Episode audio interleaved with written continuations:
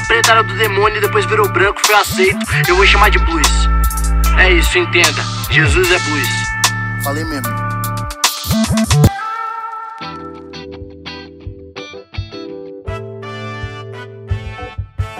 Salve, salve! Para você que já quis sair de uma igreja, né? Mas com medo de, de ficar sem cobertura espiritual, né? Você pensou, caramba, como que eu vou ficar andando pela rua aí sem a cobertura espiritual? Não pode, não posso. É, as garras da religião. Salve, salve! Eu sou o pastor João Paulo Berlofa, tô chegando aqui para mais um episódio do nosso podcast maneiranço, maneiroto, chamado Jesus o negro nazareno. Olha só, estamos em Mateus capítulo 16, né? No episódio anterior, nós iniciamos esse texto. Eu disse que é um dos. Um dos, não, é o texto que eu mais gosto de pensar, de estudar, de falar sobre. Eu acho que se a gente vai pensar a igreja, não tem outro texto para a gente partir que não seja esse, ok? E, e falei sobre quem faz então parte da igreja né? O que é essa igreja e quem faz parte dela? E eu disse que são aquelas pessoas que receberam essa dádiva de Deus de entender que Jesus é o Cristo, né? E essas pessoas estão numa condição de gratidão, porque é dádiva, não é mérito, ok?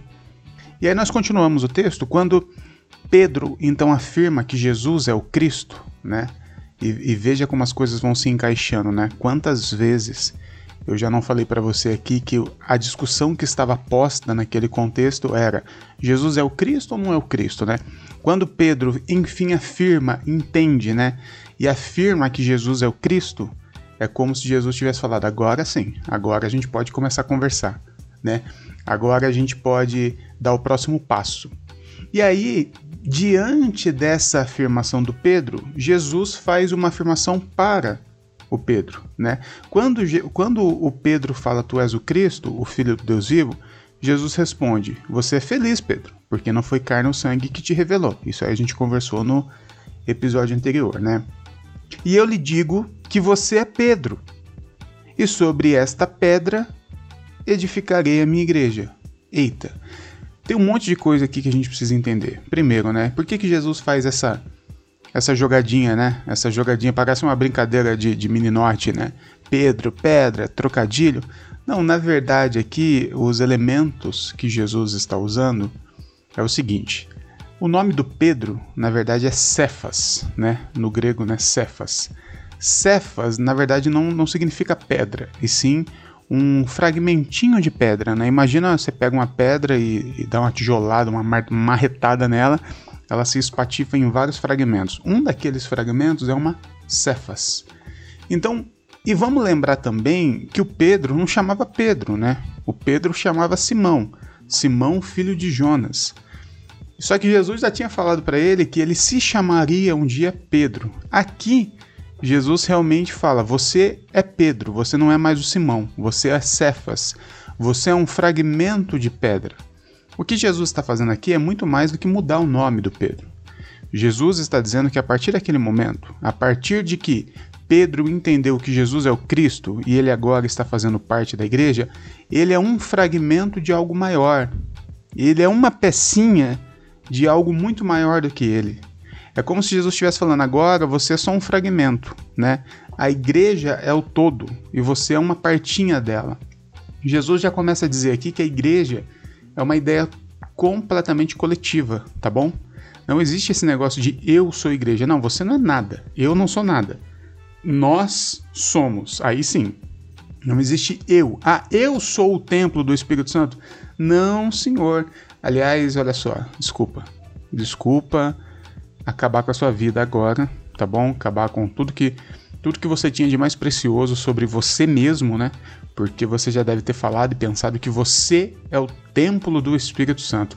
É como se o Espírito Santo estivesse dentro de você, né? Como se fosse uma, uma bolinha brilhante lá no fundo da sua alma. Não é isso, ok? A Bíblia nunca disse que nós, que nós no sentido de eu, sou o templo do Espírito Santo, que o meu corpo é o templo do Espírito Santo. O templo do Espírito Santo somos nós. é o coletivo, é a igreja. O Espírito Santo, lá em Atos 2, foi derramado sobre o povo, sobre a igreja. O Espírito Santo habita na igreja, no coletivo, não é em você, ok? Isso a gente precisa entender. E o que Jesus está fazendo com Pedro aqui é exatamente isso. Agora você é um fragmento de uma pedra maior. Tá, e qual é a pedra então? Se ele, se ele acabou de falar que que você é Pedro, né? Você é Cefas, e sobre esta pedra edificarei a minha igreja. Agora sim, Jesus usa aqui a palavra pedra mesmo, né? Petras. Agora, então o que é essa pedra? E aqui é uma discussão muito longa, porque é exatamente aqui que é dividido a tradição católica da tradição protestante, né? Esse é o principal texto. Por exemplo, os nossos irmãos católicos entendem que a pedra é o próprio Pedro. É como se a igreja fosse edificada sobre o Pedro, né?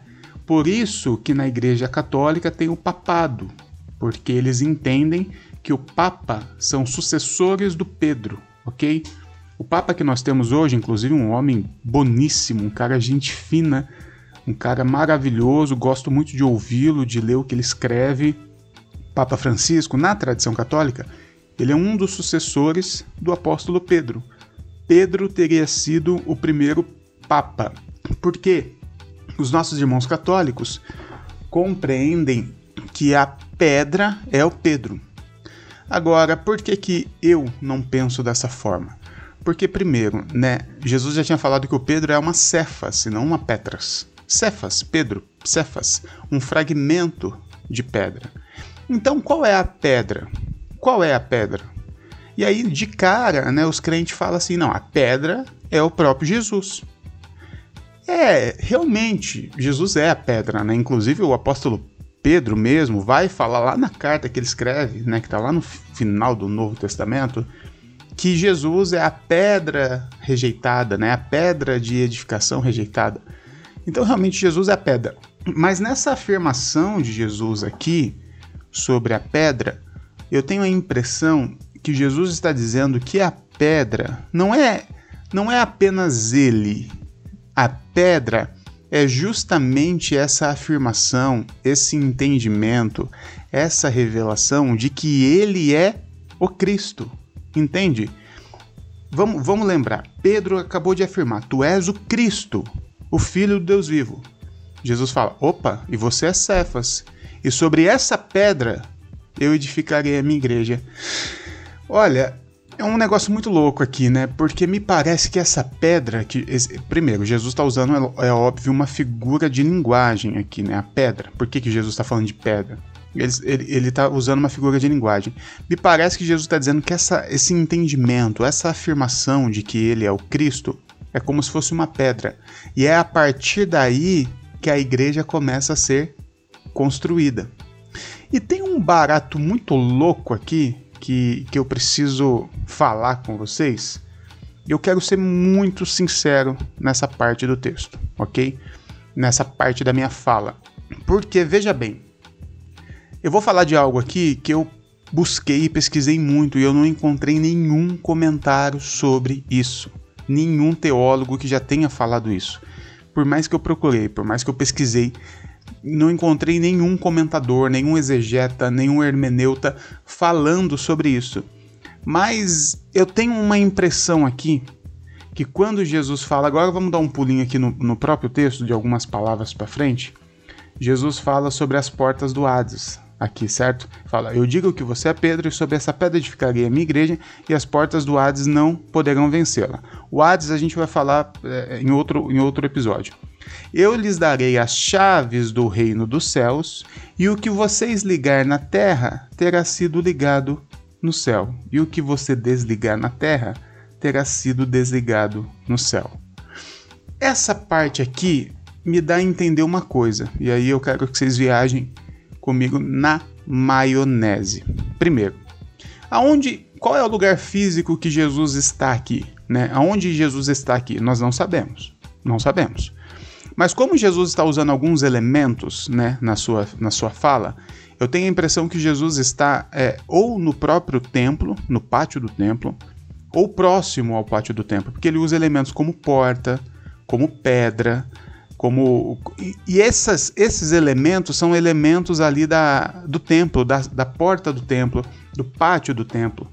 Quando Jesus fala sobre as chaves do reino dos céus, né, que é dado a Pedro, que é a Cefas, que acabou de ter uma afirmação que é a própria pedra, eu tenho a impressão que Jesus está debaixo de uma das portas ali de, de Israel, que é próximo do templo, que é a porta que fica de frente para o Hades. E aí eu sei que você está falando essa, mano, do que, que você está falando? Esquece o Hades por enquanto, a gente não tem como falar disso agora, mas só saiba disso em Jerusalém existia uma porta que ficava de frente para o Hades, tá bom? Saiba disso e eu te explico isso no próximo episódio. E aí eu acho que Jesus está exatamente ali, porque ele está falando de porta, ele está falando de Hades e ele está falando de pedra. Mas o que, que a pedra tem a ver com a porta? Os portais, quando a gente pensa porta, a gente tem que pensar um portal, na verdade, né? E o portal, é, eu, precisava, eu precisava que você visse esse desenho. A, a, o ângulo que faz ele lá em cima, o ângulo que começa a abrir para descer para o chão, tem uma pedra que é a pedra angular, é, é a pedra que faz o ângulo da coisa. E, e essa pedra também é conhecida como pedra-chave. E Jesus está falando de pedra, de porta, de Hades e de chave, da chave do reino dos céus. Eu sei que essa hora você não está entendendo nada que eu estou falando e às vezes nem eu entendo o que eu mesmo falo. Mas o que eu estou querendo dizer para você é que eu acredito que essa pedra, que é o próprio Cristo, que também é a afirmação de que Jesus é o Cristo, Jesus também está usando essa figura de linguagem dessa pedra angular que faz o ângulo do portal. E esse portal fica exatamente de frente para um Hades. E é lógico, você vai ter que entender esse lance do Hades nos próximos episódios. Então, assim, eu sei, tá? Eu sei que tenha ficado talvez um pouco confuso até aqui. Mas nós só temos 13 minutos, né, para fazer esse podcast. E eu quero amanhã falar sobre mais sobre a igreja, né, e do conceito eclesia. Depois eu vou falar sobre o Hades e provavelmente depois desses dois próximos episódios a gente vai conseguir amarrar com tudo isso que eu disse aqui agora. E você precisa é, é, ficar muito ligado e ficar, pelo menos, lembrar de tudo que eu falei agora que depois que eu falar da igreja, do Hades, provavelmente esse lance das portas e do portal e da pedra angular vai ficar mais claro. Eu prometo para você, tá bom? Eu vou ficando por aqui. Eu sou o Pastor Berlofa. Me segue lá no Instagram, segue a Igreja da Garagem, segue o Coletivo Inadequados, segue o Inadequados IG, porque a gente gera muito conteúdo por lá, tá bom? Beijos, meus amores. Tchau, tchau.